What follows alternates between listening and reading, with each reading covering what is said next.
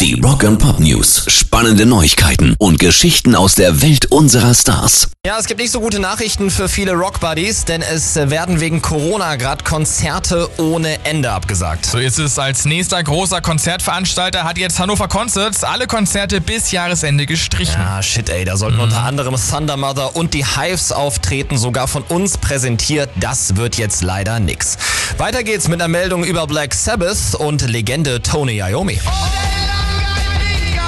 Denn der Fabian will jetzt gut riechen. Genau, er hat ein eigenes Parfüm rausgebracht. Naomi selber weiß, dass manche seiner Fans erstmal richtig schräg gucken werden. Sie denken vielleicht, ich Mhm. bin verrückt geworden, hat er gesagt. Aber er meint auch, kurz und knapp, es ist eine tolle Sache. Ja, vielleicht ja auch ein cooles Weihnachtsgeschenk für alle Rockbuddies da draußen, oder? Irgendwie klingt er selber nicht so richtig begeistert, oder? Es ist eine tolle Sache. Man nimmt's halt mit, ne? Naja. Und auch Sting ist ja wieder da. Genau, er hat ja auch ein neues Album, The Bridge heißt das. Und in dem Interview hat er jetzt zum Impfen aufgerufen. Sting sagt, natürlich bin ich gegen Corona geimpft. Ich bin alt genug, um mich noch an Polio zu erinnern.